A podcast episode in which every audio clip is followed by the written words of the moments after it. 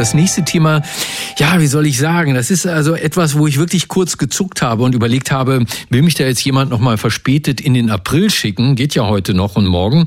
Ähm, es geht um eine Studie, wo sich Wissenschaftler der University in Boston mit anderen Universitäten gemeinsam Gedanken gemacht haben darüber, wie man denn äh, Papageien die Einsamkeit ein bisschen versüßen könnte. Papageien werden ja meist einzeln gehalten, weltweit, in hoffentlich großen, artgerechten Käfigen. Und sie plappern ja gern. Die sind ja sehr kommunikationsbedürftig.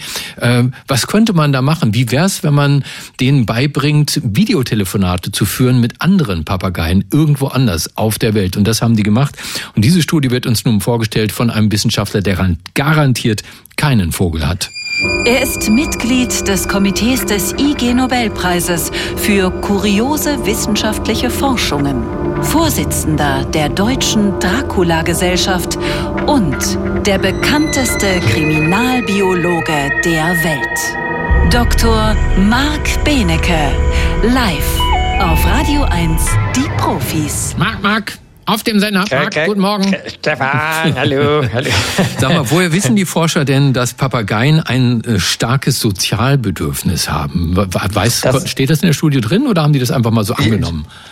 Das weiß man durch Beobachtung der Papageien. Äh, es ist so, dass in Wirklichkeit, jetzt kommt nämlich der traurige Teil, die Papageien nicht nur gerne plaudern und plappern, sondern gerne in riesigen Schwärmen zusammenleben. Das geht sogar so weit, dass wenn sie brüten und dann an ihre Höhle gebunden sind und vor der Höhle Nahrung ist, dass sie dann lieber zu den anderen Vögeln hinfliegen, die gerade auch was fressen und dort die Nahrung suchen, obwohl das jetzt energieaufwendiger ist und sie ihre Bruthöhle dazu verlassen müssen. Mhm. Also in Wirklichkeit ist diese Einzelhaltung von Papageien ganz, ganz, ganz schlimm. Also die sind auf jeden Fall einsam, egal wie viel man mit denen spielt spielt, weil die am liebsten mit ganz vielen anderen zusammen sein wollen. Wissen auch alle Menschen, zum Beispiel in ähm, Köln oder Heidelberg oder wo überall mittlerweile die Alexander-Sittich in großen Schwärmen leben. Jeden Abend treffen die sich auf ihren Lieblingsbäumen, egal wie kalt es ist, egal was los ist. Die mögen einfach gerne zusammen. Ja, stimmt. Das sollte man sich in Köln mal angucken. Da habe ich selbst gesehen. Riesige Papageienschwärme, wo man denkt, wie kann das sein? Wie überleben die den Winter? Aber das haben die schon seit Jahrzehnten geschafft. Irgendein paar Mal freigelassen worden.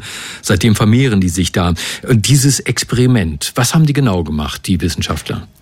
Die Kollegen und Kolleginnen, die übrigens, äh, das stimmt schon, was du sagst, aus äh, Boston sind, die jetzt aber das MIT Media Lab, also die, die super Science-Fiction-Forscher, die Total-Nerds, äh, der Traum jedes Ingenieurs, jeder Ingenieurin, aber auch von allen möglichen Tech-Forschern und Forscherinnen, die irgendwas Verrücktes machen wollen, die sind da und die haben sich zusammengeschlossen mit dem Parrot Kindergarten. Also das ist eine Einrichtung, da können eben die Tiere miteinander spielen. Das Blöde ist nur, sehr viele Tiere haben mittlerweile in den USA sind es ungefähr 20 Millionen Papageien, die da einzeln leben, also 43 Prozent, richtig viele davon haben Ganglioneuritis. Das ist so eine Nervenerkrankung, wo sie dann hinterher total abmagern und der Drüsenmagen sich erweitert. Und in Deutschland haben sehr, sehr, sehr viele Tiere alles unheilbare Krankheiten. Die Feder- und äh, Schnabelkrankheit. Das heißt, man kann die Tiere nicht wirklich zusammensetzen. Sonst könnte man sich ja einfach alle zwei Tage, einmal in der Woche, könnten sich alle Vogelbesitzer und Besitzerinnen zusammensetzen und die Vögel, die Bock haben, können miteinander spielen.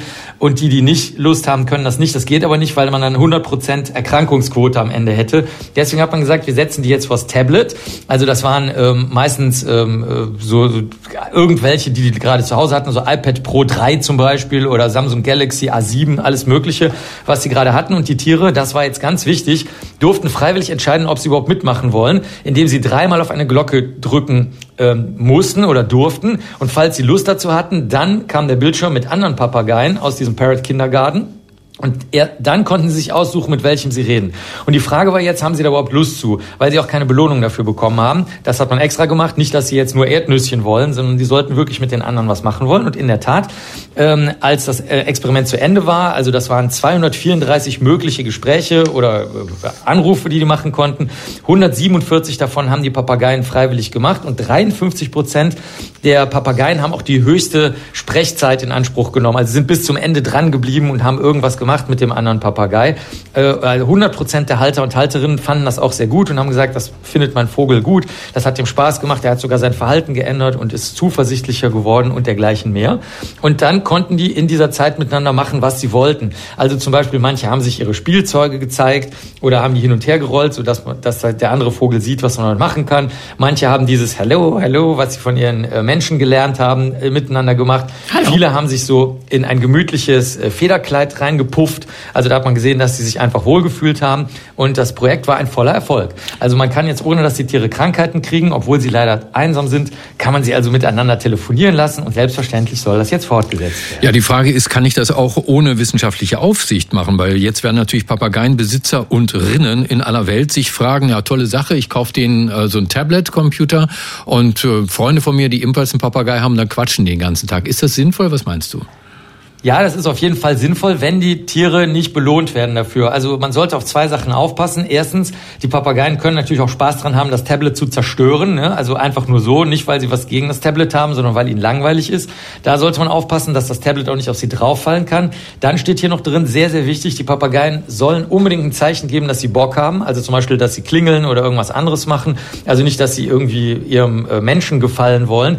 Und man soll einen langen Ast nehmen, der im rechten Winkel zu dem dem äh, Handy oder zu dem Tablet steht, damit sie die Entfernung selber entscheiden können, weil manche Papageien sind ein bisschen ängstlich, andere möchten möglichst nah rangehen und die sehen auch anders als wir. Die können im UV-Bereich sehen. Mhm. Das heißt, je nachdem, welches Tablet oder Handy man benutzt, sollen die sich auch komfortabel da aufhalten können. Aber abgesehen davon spricht nichts dagegen, außer, jetzt kommt was ganz Wichtiges, wenn der andere Vogel nicht rangehen kann, weil der andere Mensch vielleicht nicht da ist, der gerade aufpasst oder dafür sorgt, dass der Papagei nicht das Kabel zernagt, falls das gerade angeschlossen ist, dann muss man sich überlegen, was man macht, weil dann könnte es ja sein, dass die Papageien traurig sind. Und die Kollegen und Kolleginnen hier vom MIT, die schlagen vor, dass man im schlimmsten Fall einfach ein, auf der anderen Seite, wenn der Vogel nicht kann oder keine Lust hat oder so, wenigstens ein äh, vergrößertes Bild des anderen beliebten Gesprächs- und Spielpartners einblendet, weil das sonst dazu führen könnte, dass die Tiere traurig statt fröhlich werden. Das ist wie bei uns beiden, Marc. Ohne dieses Gespräch am Samstagvormittag bin ich irgendwie einsam. Hm? Danke, dass da du bei uns genauso, warst. Mach's ja, gut, ja. Tschüss, tschüss. So. Tschüss.